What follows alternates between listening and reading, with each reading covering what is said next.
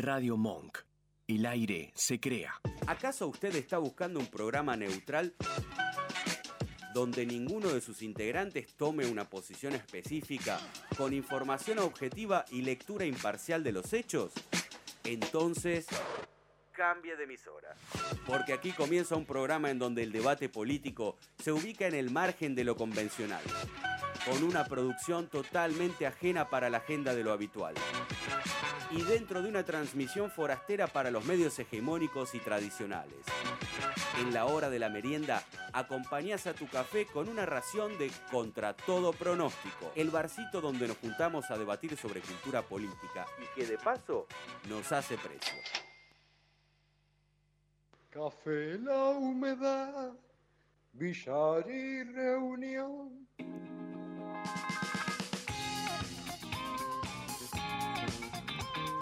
Bienvenido, bienvenido, un placer estar merendando con vos aquí en Contra Todo Pronóstico. Hasta las 19, Esteban Chiachio, su conductor. Un placer estar de este lado, junto a Nacho Monk, nuestro operador, quien hace posible que, ah, que- vamos, que hace posible que haya aire en esta hermosa radio la cual llamamos Radio Monk. Tenemos una fiesta próximamente. Quiero saber si está la, porque se me escapó la dirección. Eh, buscamos la info o si Nacho la tiene a mano, si no buscamos la info o la tenés a mano la dirección. Eh, tranqui. Tengo, tengo a mano. La dirección de la fiesta es Rincón 1330. 1330. 1330 no es la hora, tengan cuidado, es a las 10 de la noche. Rincón, y no es en un rincón, es en un lugar muy lindo. No, exactamente, es un lugar muy lindo. Si entran al Instagram de Radio Monk en este momento está no solo toda la data, sino eh, un sorteo muy copado en el cual pueden ganarse varias cosas para consumir allí mismo, birras, pizza, hamburguesas, etcétera. E independientemente de su victoria o no, vamos a estar todos nosotros eh, contra todo pronóstico de sus amigos eh, y amigas de víboras, de Simplemente Imperfectos, de los peligros del mundo, de Funky Monks. Bueno, todos los, toda la familia Monk reunida en una fiesta etílica, sensual. Bueno, va a haber muchas sorpresas. Les esperamos allí. Por otro lado, en el programa de hoy tenemos una nota súper interesante que hemos grabado y que la vamos a compartir a todos ustedes con eh, Ángela Robledo. Ángela Robledo es una de las activistas más importantes de las protestas que están tomando lugar actualmente en Colombia.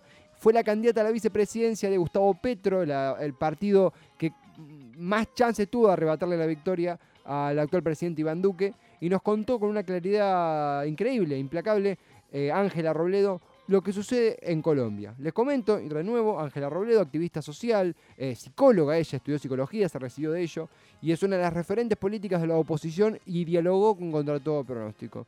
Estimado operador, un delicioso separador y después esta charla entre Argentina y Colombia, entre quien les habla y Ángela Robledo, para entender qué sucede en Colombia. Let's go.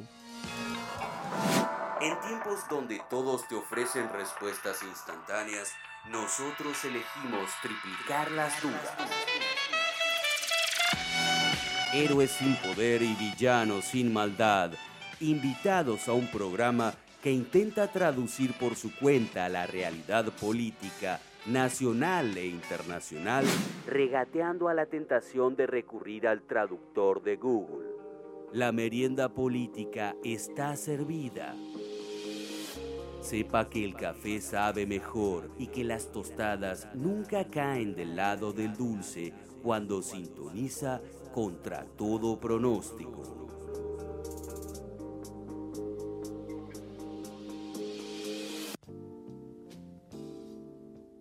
Continúa contra todo pronóstico y ya nos escucha del otro lado de la tarde, desde Colombia, Ángela Robledo, militante, activista, política y social en su Colombia natal. Además, es psicóloga y fue candidata a la vicepresidencia por la Fuerza Colombia Humana en 2018, compitiendo eh, junto con Gustavo Petro contra Iván Duque. Con ella vamos a hablar para conocer en profundidad lo que sucede en dicho país. Ángela, bienvenida contra todo pronóstico desde Buenos Aires hasta Colombia. ¿Cómo estás? Bienvenida. Bien, Esteban. Saludos para ti y para todos y todas las hermanas en ese hermoso país de Argentina. Es un placer, Ángela, verdaderamente un placer. Eh, comentando lo que decíamos al principio, competiste en 2018 como compañera de fórmula de Gustavo Petro, eh, llegan al balotaje, en el cual triunfa finalmente eh, Iván Duque. Lo que te pregunto es, en estas elecciones que tomaron lugar a mediados del año pasado, en agosto de 2018, ¿se veía, sentías, podías percibir la crisis eh, que, que- que se avecinaba en Colombia? ¿Cómo, ¿Cómo era el panorama y cómo lo comparás con lo que ha sucedido actualmente un año y seis meses después? Bueno, efectivamente, sí, la fórmula vicepresidencial de Gustavo Petro, Colombia Humana, un proyecto con una premisa en su tarea programática y era vivir en un país en paz con justicia social. Porque reconocíamos que el acuerdo de paz le había devuelto a Colombia, después de años de guerra, de siglos de guerra, eh, una esperanza, la esperanza de poder vivir en un país que cumpliera un elemento fundamental, nuestra Constitución, el ser un Estado social de derecho. Eso nos produjo 8 millones de votos, es la primera vez eh, una votación histórica para la izquierda, para las fuerzas de la política de la vida, para las fuerzas de la política democrática, porque este país se ha dividido entre partidos tradicionales y unas oli- oligarquías que están defendidas a mi fuego. Bueno, esa, esa elección, el acuerdo de paz, eh, el malestar durante estos cerca de 16 meses que lleva Iván Duque, llevan a esta protesta a las calles y de alguna manera lo que está ocurriendo en nuestros países hermanos, en Chile, en Ecuador, eh, creo que de alguna manera ha animado esta indignación porque Colombia es el cuarto país más desigual del mundo.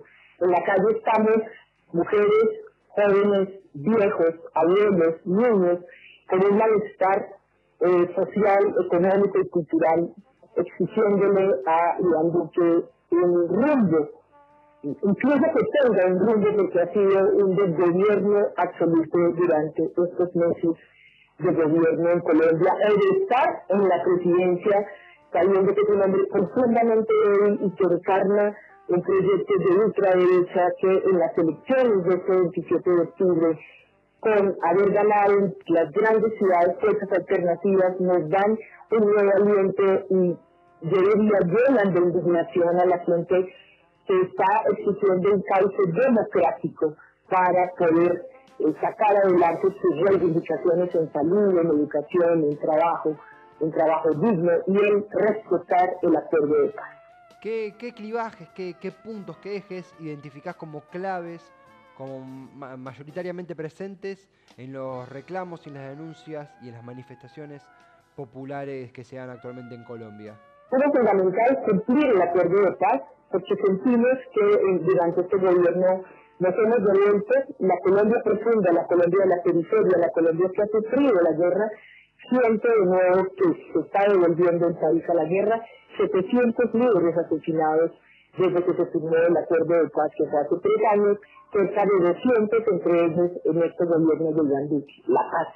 Lo segundo, el derecho a un trabajo decente, un trabajo digno. En Colombia se ha precarizado enormemente el, el- el trabajo y no hay ni presente ni futuro para los jóvenes que están allí reclamando ellos aliados esa tarea. Y eh, una tercera reivindicación fundamental, la educación pública. En Colombia tenemos miles de familias, como ocurre en Argentina, como ocurre en Chile, como ocurre en Ecuador, miles de familias endeudadas para poder tener a sus hijos en las universidades con grandes créditos sin que una vez terminen sus carreras profesionales tengan la oportunidad del empleo.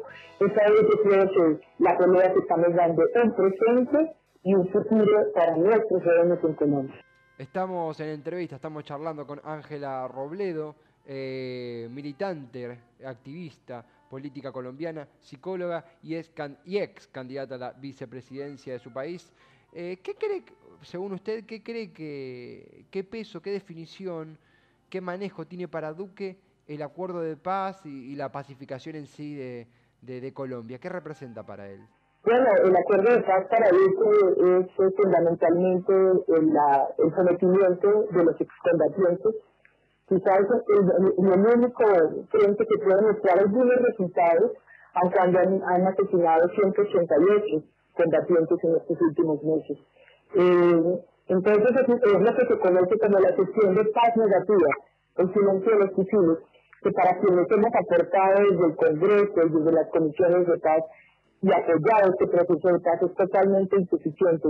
Aquí se firmó un acuerdo con la Fuerza Alternativa Revolucionaria del Común, hoy es un partido político de las FARC, anteriores sino con la sociedad.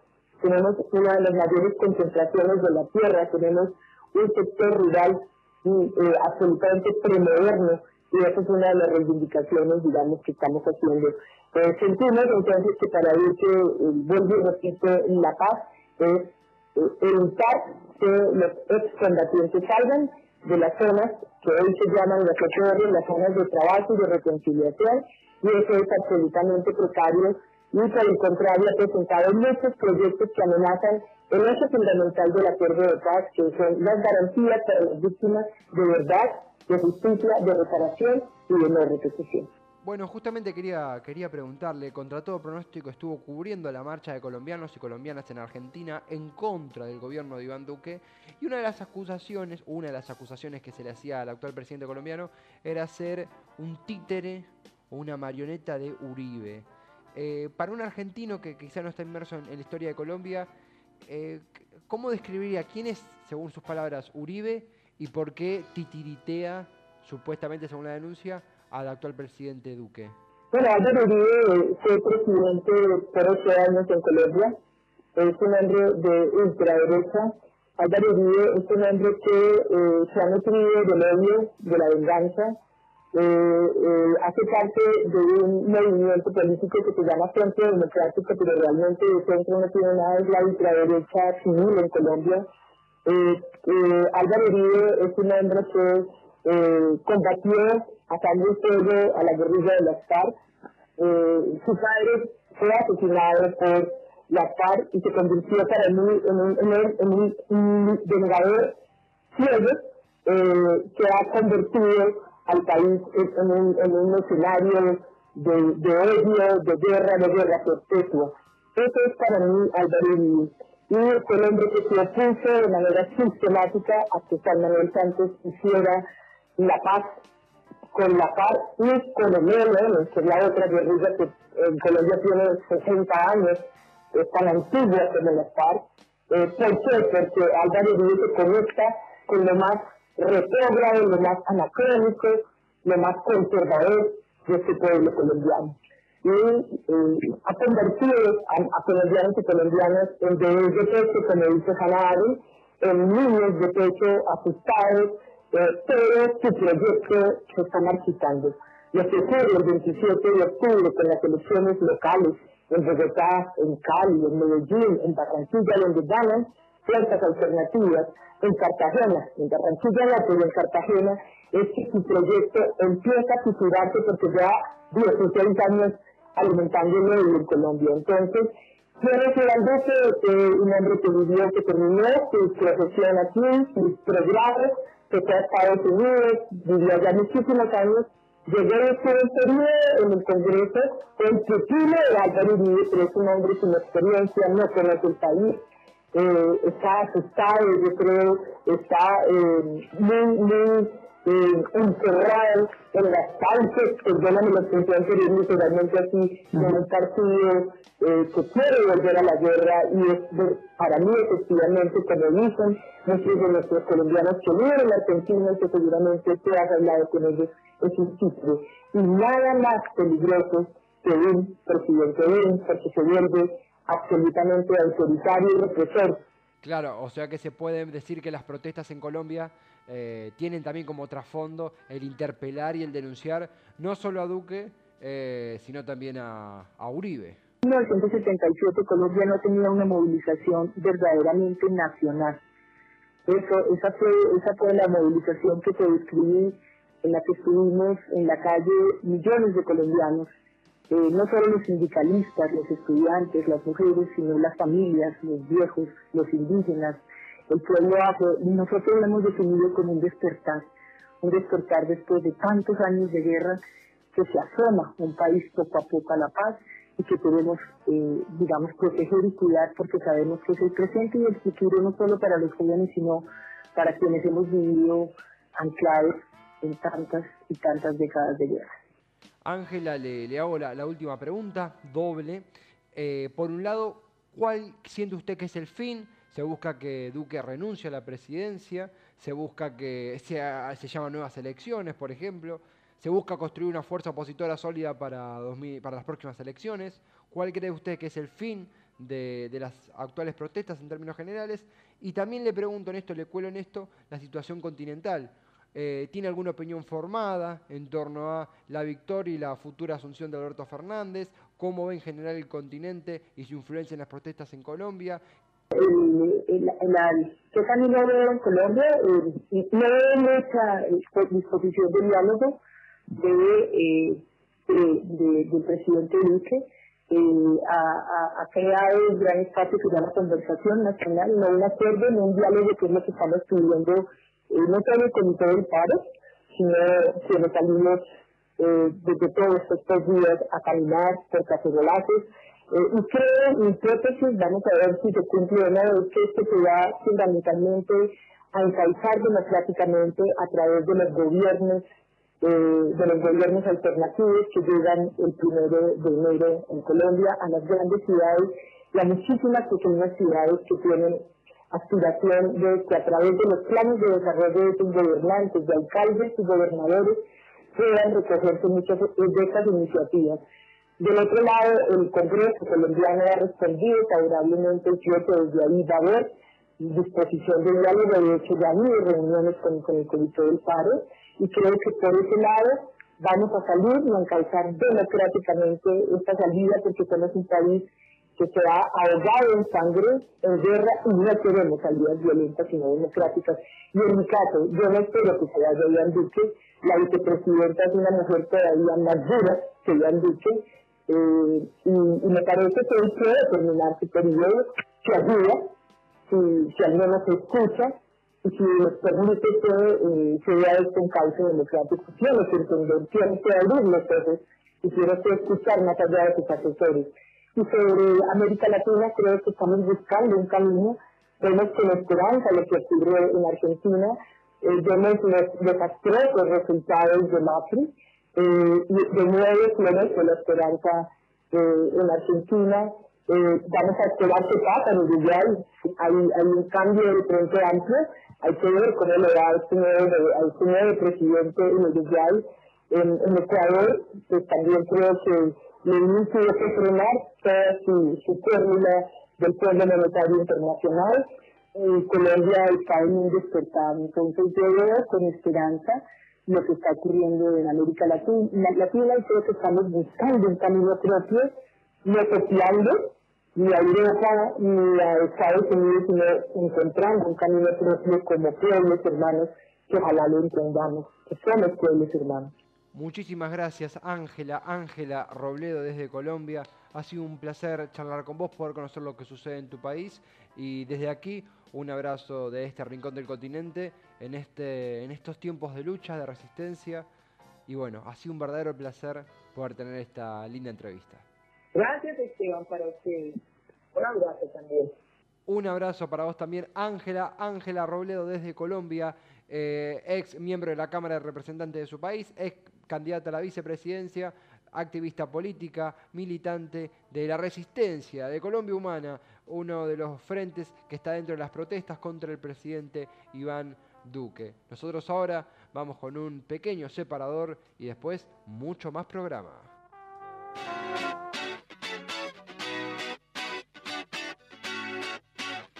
Mejor música, mejor Feeling Lonely por Boy Pablo. Ya regresamos en contra todo pronóstico, quédense, porque viene mucho más programa. Let's go.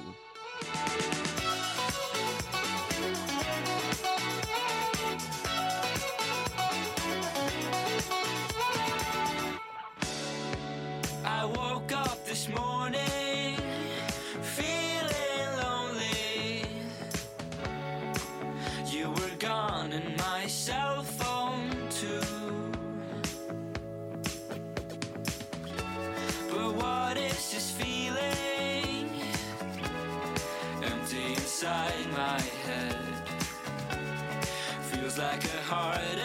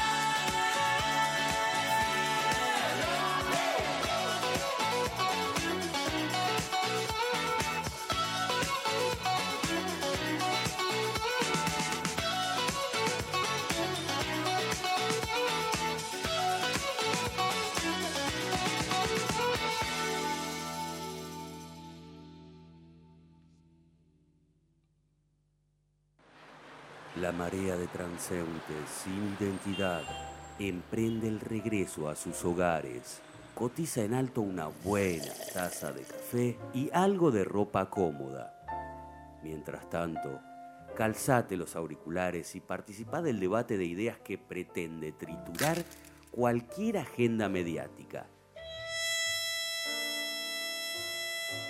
Estamos en contra de lo predecible, a favor de las propias conclusiones y también somos fanáticos de una buena merienda. Esto es contra todo pronóstico, la política como nunca antes la habías visto.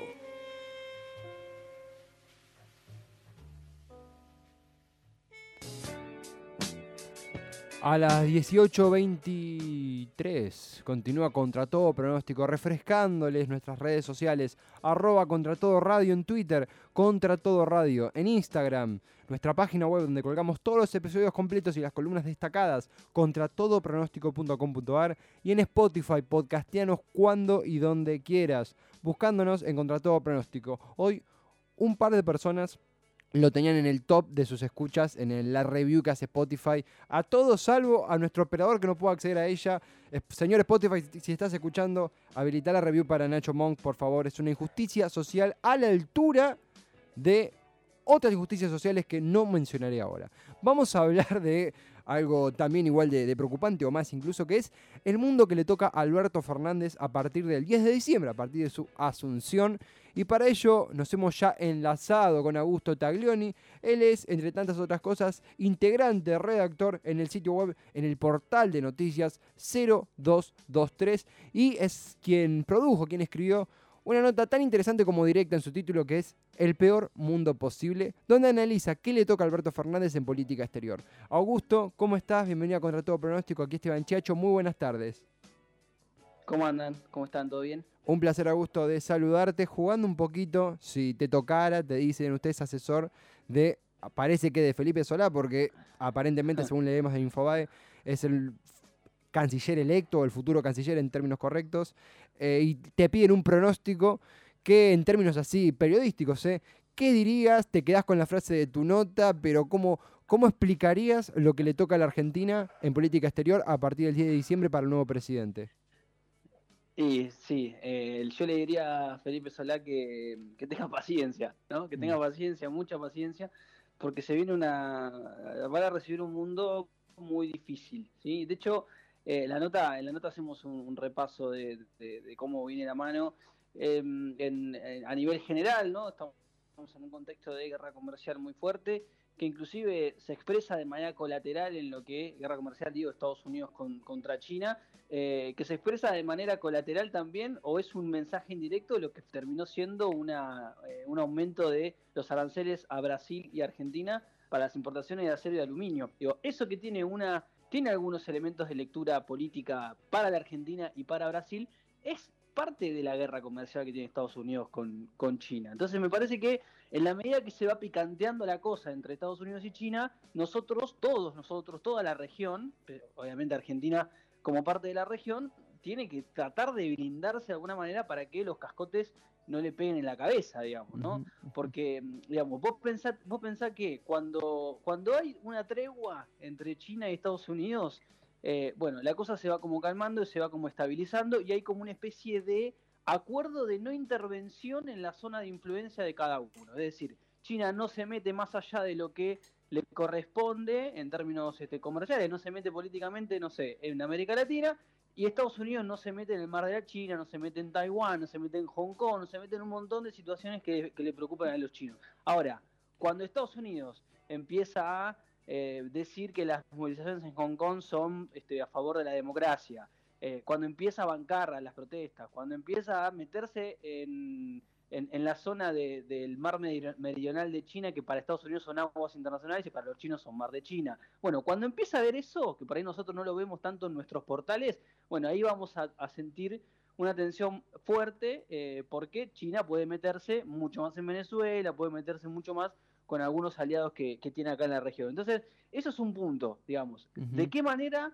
el gobierno de Alberto Fernández eh, puede construir los anticuerpos para bancar esa guerra comercial que tiene múltiples elementos. No solamente lo comercial, está la tecnología 5G, todo lo que tiene que ver con el conflicto Huawei, bueno, hay un montón de cosas que sería muy largo por ahí de desarrollar, pero hay que construir algunos anticuerpos. ¿Cómo se construyen los anticuerpos? Bueno, en primer lugar, pensando un- una dinámica de integración regional, pensar un Mercosur que esté protegido, digamos, eh, vaivenes que tiene el, el- el contexto global. Bueno, el problema es que cuando mirás alrededor de Mercosur tenés a Bolsonaro, tenés a Mario Abdo Benítez, tenés a eh, los uruguayos que votaron a la calle Pou, y en términos ideológicos se Tuvimos un, un pequeño... de integración Per- perdón, Augusto, se, se cortó un momentito cuando dijiste en términos ideológicos. Claro, que en términos ideológicos no tenés este, gobiernos afines, entonces para tener, eh, para poder tener una dinámica más o menos de, de relación que se que piense a- al Mercosur protegiéndose de esos de ese contexto internacional, bueno, lo que necesitas es pensar pragmáticamente de qué manera te puedes proteger frente a esta situación. Yo creo que eso Alberto Fernández lo puede construir con los uruguayos, con la calle Pou, lo puede construir con el Partido Colorado, con Mario de Benítez, pero va a ser difícil eh, que lo haga con, o sea, no es imposible, pero va a costar más hacerlo con, con Brasil por Bolsonaro, no por toda la coalición de Brasil, porque me parece que la foto de hoy de Rodrigo Maya con Sergio Massa, presidente de la Cámara de Diputados de Brasil, de Brasil. eh, es, un, es un dato importante porque es una figura importante de la política brasilera que no es parte de la coalición de gobierno, pero que está tercero en la línea de sucesión y que planteó una serie de cuestiones diplomáticas de relaciones comerciales, de priorizar el vínculo, me parece interesante. Hay que ver qué, qué, qué plafón tiene eso un poco más arriba. Te hago una pregunta Eh, por, pero por bueno, ese- por el factor Bolsonaro, justamente porque eh, una vez es lo- en la doble lectura ve la superficialidad, los eh, gestos, las palabras, las declaraciones eh, de Bolsonaro discriminatorias, anti Alberto Fernández, en favor de Macri, y también ocurren como el encuentro entre Maya y Massa hoy, donde bueno, ahí se habla de posibilidad de eh, sostener las re- las relaciones bilaterales, amén de las diferencias entre Alberto y Bolsonaro. Ahora, lo que es el factor Bolsonaro y ese, ese liderazgo a fuerza de eh, lanzar epítetos de todo tipo, ¿qué tanto afecta, en tu opinión, la, la relación Argentina-Brasil y qué tanto no la afecta? ¿Vos cómo, qué balance haces al respecto? No, yo creo que le afecta, le afecta mucho. El, el tema es que, a ver, si fuera solo retórica, Mm. que es lo, hasta ahora lo que es solo retórica. Bolsonaro dice cosas que después no hace, digamos. Eso es un punto para, interesante para analizar estos meses que Bolsonaro lleva en el gobierno. Está próximo a cumplir un año el primero de enero. Eh, Bolsonaro dijo que iba a hacer muchas cosas que después terminó no haciendo porque la política real lo termina ordenando. Te doy un ejemplo. El discurso anti-China con el que asumió la presidencia, eh, que era para congraciarse con Estados Unidos, terminó guardándose en el bolsillo cuando vio que el principal socio comercial es China, que parte de su coalición es, es el sector de los agronegocios que se alimentan de la inversión china, y terminó yendo a China, juntándose con Xi Jinping, eh, siendo anfitrión de las este, de la, de la cumbre de los BRICS de Brasilia de la semana pasada. Digo, en ese sentido es un ejemplo. Otro ejemplo es también para congraciarse con el Estado de Israel y con Estados Unidos, quisieron trasladar la embajada a Jerusalén del Este, finalmente eso no sucedió porque este, Brasil tiene una, una política virtuosa con los países árabes que le vende carne. Me parece que en el caso argentino puede pasar algo similar, en el sentido de, ¿en qué sentido puede llegar a romper, a afectar eh, esta, esta forma que tiene Bolsonaro de ejercer el liderazgo eh, a la Argentina. Bueno, sí hay algún, eh, no sé, impuesto eh, que pueda llegar a poner a, no sé, estoy pensando en voz alta, ¿no? Eh, del, del sector automotriz, por ejemplo. Si se Ujú. modifica ese, ese, ese acuerdo que hay de, de mutua conveniencia en el sector automotriz, que es el más dinámico entre los dos países. Eh, o si finalmente rompe el Mercosur y genera una zona de libre comercio, que eso puede llegar a generar una, un problema para la industria argentina. Esas son cosas que están ahí latentes todo el tiempo, pero si nos dejamos llevar por lo que ha pasado con Bolsonaro en otros, en otros ámbitos, termina siendo más retórica y más este, ladrido que mordedura, digamos. Ujú, Se Eh, comprende. Yo apuesto, yo apuesto de que eso sea así, de que haya más retórica que, eh, que realidad concreta y que los actores económicos en Brasil, los industriales de Sao Paulo, que son algunos los que, los que impulsaron este acuerdo entre Massa y, y Rodrigo Maya, y en la propia coalición de gobierno terminen poniendo a Brasil en una relación con Argentina que sea pragmática, que sea comercial y que sea estable, que es lo que necesitan ambos países. Estamos platicando, charlando, informándonos con Augusto Taglioni, periodista eh, perteneciente al portal 0223, eh, que recomendamos fuertemente, además de tantísimos otros proyectos periodísticos que lo tienen eh, como parte integrante. Augusto, haciendo una especie de eh, revisión de TEG a lo largo del continente, hablábamos de Brasil. Te pregunto quizá por casos que aún están por verse o que superficialmente no tenemos demasiada información de cómo va a evolucionar la relación con Fernández. Por decirte Perú, por decirte Lenín Moreno en Ecuador, por decirte el propio Piñera en Chile, amén de la crisis que Mm. está padeciendo, con, te pongo ese tridente como ejemplo. ¿Crees que hay posibilidades de relaciones estables o la propia inestabilidad de esos países genera que haya piedra en el, en el zapato para proyectos a largo plazo? ¿Vos qué sentís al respecto? Bueno, ahí, eh, a ver, son eh, es el- sería el eje pacífico, ¿no? Digamos, Perú, Ecuador, Chile, eh, que si querés puede agregar a Colombia también. Pero mm, me parece que, a ver, en el caso de Chile y de. mm, En el caso de Chile, yo, eh, digamos, Alberto Fernández dijo tener una buena relación con Sebastián Piñera.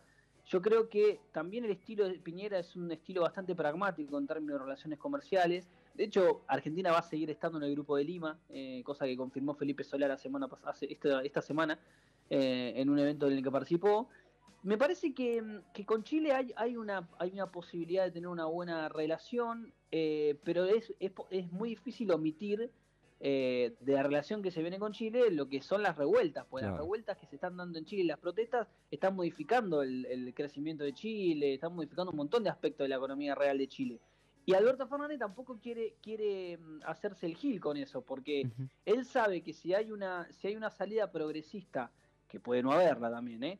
Eh, puede venir una salida autoritaria también, digamos, pero si hay una salida progresista de las, de las, de las revueltas en Chile, eh, bueno, él puede ser también como una especie de líder eh, que inspire cierto progresismo nuevo que venga, en, que venga en América Latina. No obstante eso, me parece que la relación con Chile, él mismo lo dijo, él se ofreció inclusive para mediar, si, él, si él si lo, lo quisiera el, el- el presidente Piñera, me parece que va a ser una buena relación.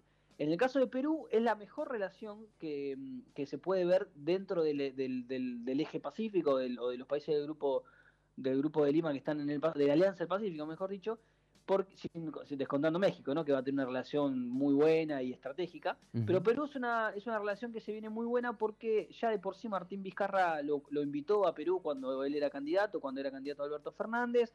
Eh, no hay una relación comercial así muy virtuosa como para, para explicarla, pero me parece que hay una intención de Martín Vizcarra de alejarse un poco del ala más radicalizada eh, de Colombia, de, de- de Brasil y todo ese esquema que, que ha conformado la nueva derecha para empezar a construir un vínculo eh, con algunos sectores este, progresistas. Y me parece que con Vizcarra va a tener una buena relación, Vizcarra es un nacionalista, que, que está construyendo un liderazgo bastante interesante, que tal vez pueda, pueda ser habilitado para, para competir en las próximas elecciones generales, así que es una relación para, para prestarle atención. Y en el caso de Ecuador, la veo difícil, porque eh, Alberto Fernández y el Frente de Todos en general se solidarizó mucho con la situación De no Correa. solamente de Rafael Correa, Mm. sino de los dirigentes del correísmo que están detenidos. Totalmente. Eh, de hecho, es, hoy eh, Axel Kicillof publicó en su cuenta de Twitter una foto con Paola Pavón.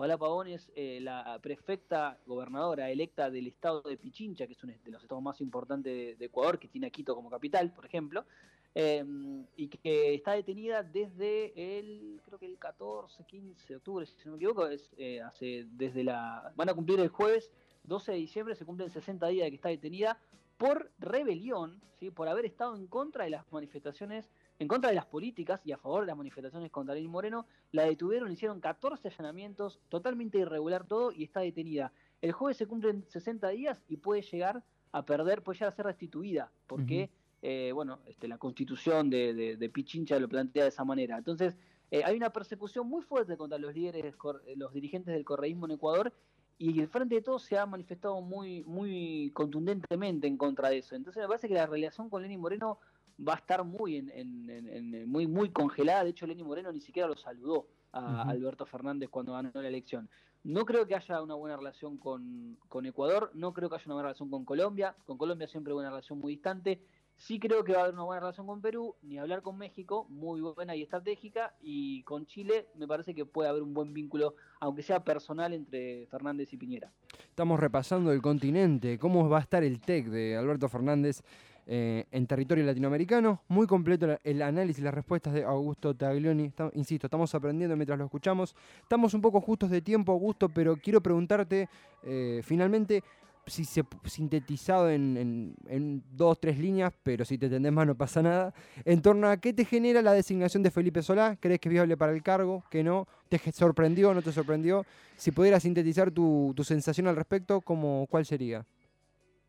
No me sorprendió, era para- digamos, desde el principio de la, de la candidatura de Alberto Fernández, que Felipe lo fue acompañando en, la, en los diferentes viajes. Eh, me parece que es un tipo, eh, con, con tipo de diálogo, con vocación de diálogo y que, que puede tener eh, y que expresa ese pragmatismo que, que se necesita para llevar adelante relaciones internacionales. Me gustaría ver su equipo, creo que necesitaría de alguien eh, que tenga por ahí más experiencia en diplomacia ¿no? y en cuestiones más, más técnicas de las relaciones exteriores, eh, que eso claramente eh, eso carece Felipe porque es, es- es más político. Yo creo que la impronta política no está mal, lo que han sido sus intervenciones eh, tuvo algunas desafortunadas como la de que no, no sabía si en Venezuela había dictadura porque no vivía ahí, me parece que ahí tiene que construir una respuesta que tiene que salirse de esa lógica media media ensorna que Felipe Solá ha tenido durante toda su carrera política, pero me parece muy, muy tuvo una muy buena intervención en, el, en el- la, la otra vez en, en este evento del Council de las Américas que habló de, de la desideologi- de- desideologización de las relaciones exteriores. Me parece que eh, en esto en estas dos semanas he visto cosas que están muy buenas, cosas que me parece que marcan un nivel de, de- de inexperiencia tal vez o de formas que no tiene que responder por, para, el estatus de un canciller. Pero me parece que políticamente está bien, tiene el perfil que, se necesita y espero que esté rodeado de gente que gente proba, digamos, de las relaciones exteriores.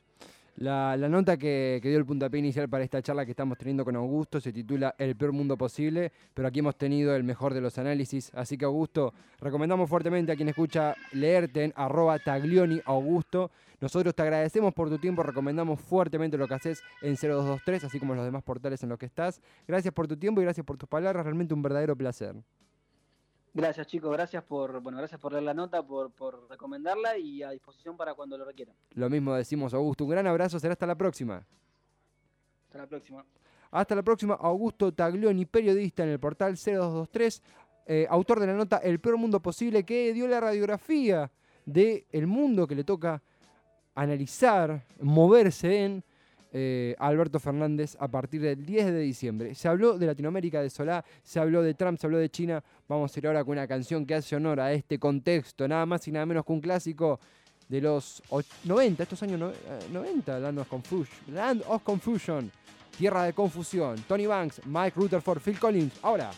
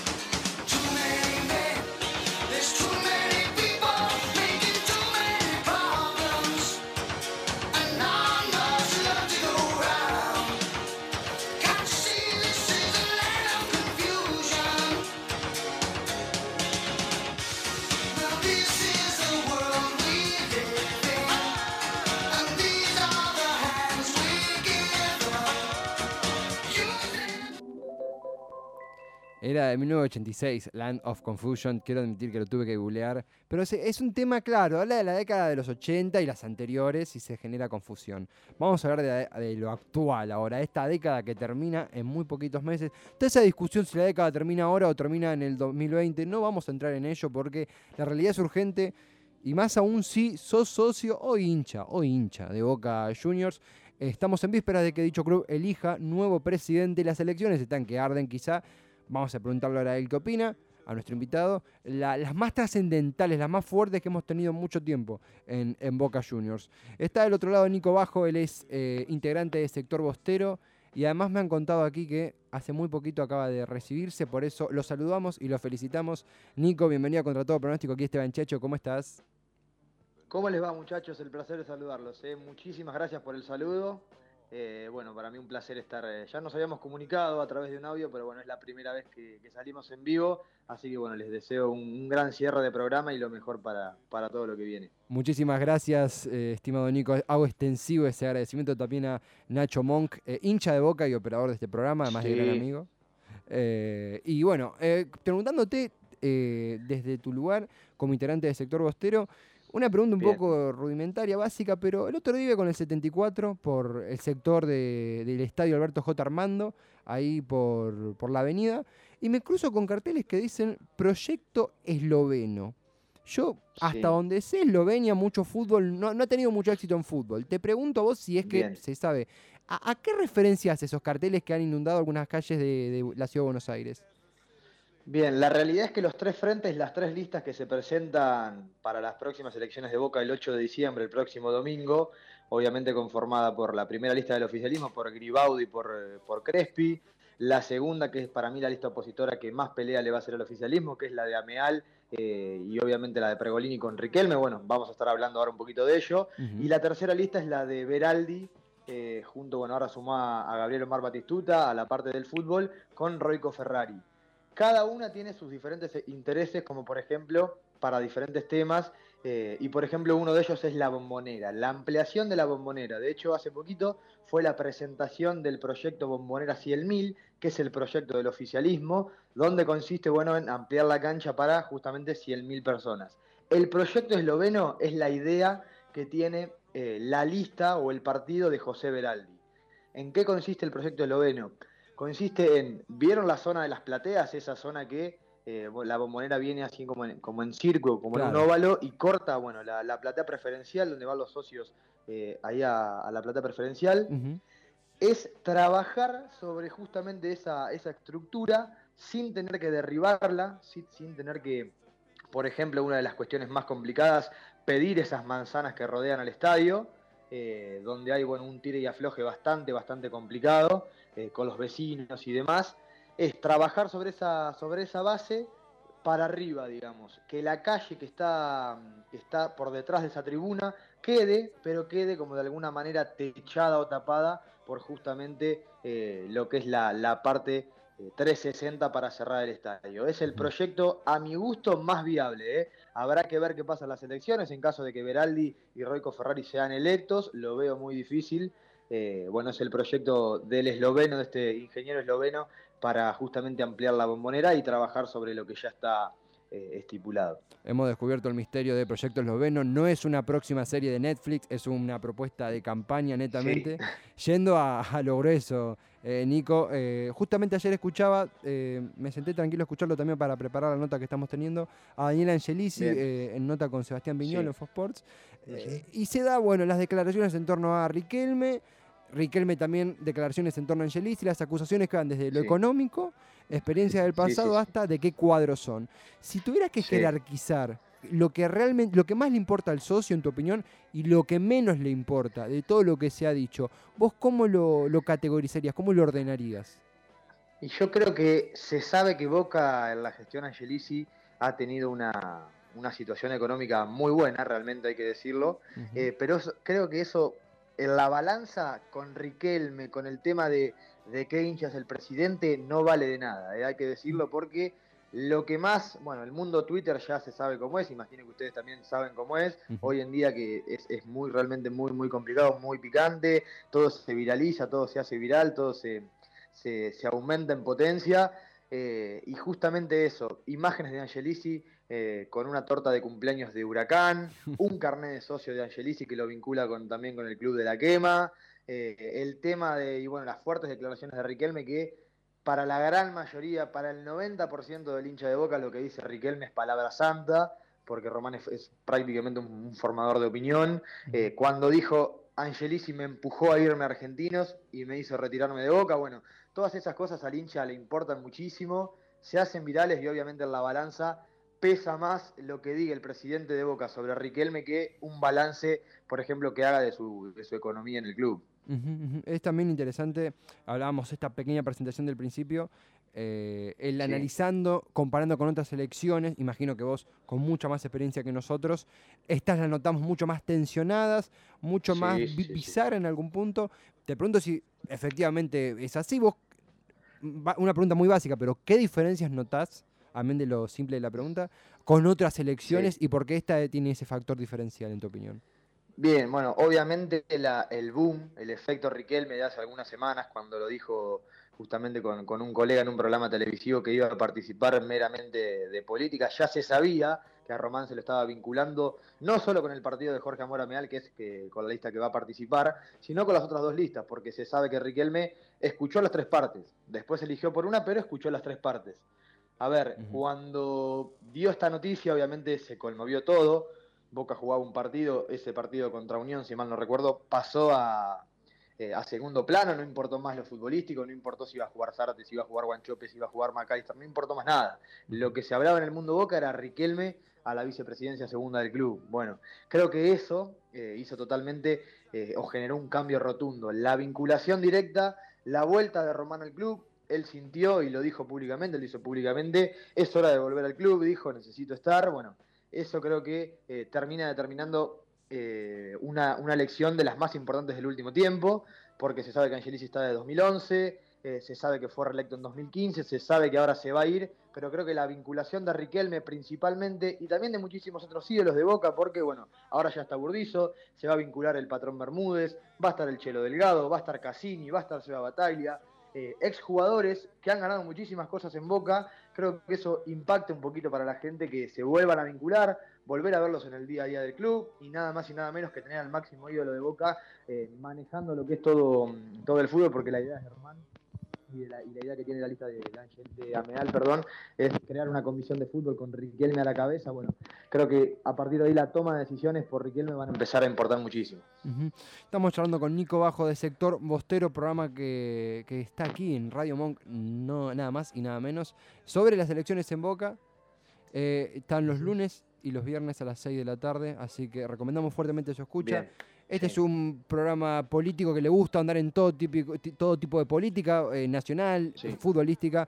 Te pregunto ahora, sí, por los números. Eh, aquí no creemos en las encuestas, pero eh, al- en algo tenemos que apoyarnos. Así que según la información que tenés, que manejan eh, con tu equipo, ahí desde el sector bostero y vos en lo personal, ¿crees que va a ser Sí. cerrado? ¿Crees que ya está cantada el resultado? ¿Crees que no? ¿Crees que puede haber sorpresas? ¿Cómo se va, en tu opinión, a desenvolver las elecciones en cuanto a lo cuantitativo? Bien, yo creo que todavía hay que esperar. Es cierto que eh, la persona o el nombre Juan Román Riquelme pesa muchísimo, aunque suena redundante. Eh, eh, pesa mucho la, la presencia de Juan, Juan Riquelme en una de las, de las listas. Creo que si no estaba Riquelme, había muchísimas chances de que el oficialismo siga, porque tiene muchísimo apoyo, tiene muchas agrupaciones, tiene el apoyo de muchísimos socios. De hecho, bueno, fue, fue reelecto dos veces Angelici, ahora no, no se va a poder postular más el presidente actual de Boca, pero va a continuar ligado al club. Pero creo que eh, hay que esperar, no está nada dicho, aunque si vos me preguntar, si me preguntás por números, por encuestas, yo lo pongo obviamente encabezando eh, la lista eh, de esas tres, justamente esos tres frentes, a la lista de Ameale. Yo, para mí, eh, yo personalmente no tengo dudas que van a ganar. Va a ser muy parejas, pero la figura de Juan Román Riquelme creo que terminó de inclinar la balanza para el lado de Ameal. Creo que iba a ser muy difícil en caso de que no esté Román o esté vinculado a cualquiera otra de, las dos listas que Ameal pueda, pueda ganar, pero creo que ahora con la figura de Riquelme, con la vinculación y con el apoyo que está teniendo Román de exjugadores de Boca que ya lo están haciendo públicamente, creo que se inclinó la balanza para el lado de Ameal y el próximo 9 de diciembre cuando se, cuando se diga quién va a ser el presidente de Boca, creo que lo vamos a ver a, Jorge Amora Meal y, y a su equipo comenzando a dirigir la política del club. Nico, francamente completísimo, da gusto cerrar el programa con tanta información. Estaremos atentos, te estaremos leyendo. También difundimos tu Twitter, arroba Nico-32. Te agradecemos de corazón, Nico. Atentos a Sector Bostero y bueno, gracias por tu tiempo. Muchachos, el placer es mío, la verdad un, un gusto comunicarme con, con ustedes y bueno, les deseo lo mejor ya para, para la semana que viene y para, para el cierre de, de este año. Lo mismo decimos, Nico. Un gran abrazo, hasta la próxima. Abrazo grande. Era, abrazo grande, Nico. Era Nico Bajo de Sector Bostero comentándonos con forma súper completa lo que sucederá, lo que sucede, lo que sucedió en las vísperas de las elecciones en Boca Juniors. Le voy a pedir al operador si podemos cerrar, podemos irnos con un bumper que hoy suena por última vez. Porque hoy se retira un bumper, que es un bumper, una canción que siempre ponemos en el programa como para eh, hacer tiempito, descansar la garganta. Es como un separador extenso, mucho más cultural, más, más, más dulce. Y lo quiero poner y antes decir que este es el último, este es el último contra todo pronóstico del macrismo. Eh, lo, lo vamos a dejar entero, ¿no? Lo vamos a dejar entero. Po- ¿Podemos cantarlo? Es que es muy instrumental. es, podemos cantarlo eh, sin micrófono. No, claro, claro, Ah, sin micrófono. Por supuesto, por supuesto que sí. Por supuesto que sí. Este El, bumper. el estribillo sobre todo. El estribillo es hermoso. Eh, eh, eh, te, te envuelve. Es, es el tema con el que contra todo pronóstico no, no arrancó, pero ya es todo desde el principio este bumper. Insistimos bumper, que es como un separador extendido, una canción que siempre ponemos. Y hoy, con esta noticia que se confirmó hace minutitos nada más, Macri hoy a las 20 horas realizará su primer cadena nacional, primera cadena nacional, posiblemente para dar un mensaje de despedida. Y bueno, es un hecho que dará un mensaje de despedida. Es la primera vez que hará una cadena nacional desde su asunción, el 10 de diciembre de 2015. Con, esa noticia vamos a poner eh, el bumper, la canción, porque vamos a ponerla ya de forma completa, The Year of the Cat, el año del gato, una hermosa canción de Al Stewart, eh, que va a sonar por última vez, la vamos a retirar porque cumplió su ciclo ya. Más allá de que acá nunca, nunca adherimos mucho al chiste Macri-Gato, porque bueno, es un facilismo, la verdad no me causa tanta gracia, creo que hay cosas mucho más reales y potentes para decirle, pero entiendo que es parte de la cultura tuitera, en fin. Em, pero sí era como un juego de palabras, un solo para entendidos. Y hoy se va, va a sonar por última vez de Year of the Cat, salvo que Al Stewart nos conteste los mails y lo podamos entrevistar y cante por Skype la canción, lo cual creemos que es muy difícil, pero si pasara sería hermoso. Al, si estás escuchando, te esperamos acá en Radio Monk. Nos despedimos, este es el último. Llegó, chicos, eh, chicas, amigos, amigas, chiques, amigues. Es el último contra todo pronóstico de- del macrismo. Eh, no quiere decir que nos vamos, vamos a seguir estando cada miércoles y jueves. ¿Quién será nuestro próximo enemigo? ¡Qué misterio! No, más allá de las jodas. eh, nos vamos a ir entonces con The Year of the Cat, el año del gato. Última vez que suena. Te queremos mucho, Al Stewart. Esteban Chiacho. Ya está sonando de fondo, me pongo, me, emociona. ¿eh? Nacho Monk en la operación se caen escuchando los peligros del mundo. Un mundo que por ahí a partir del 10 de diciembre va a ser menos peligroso, no sé. The Year of the Cat, el año del gato. Chau.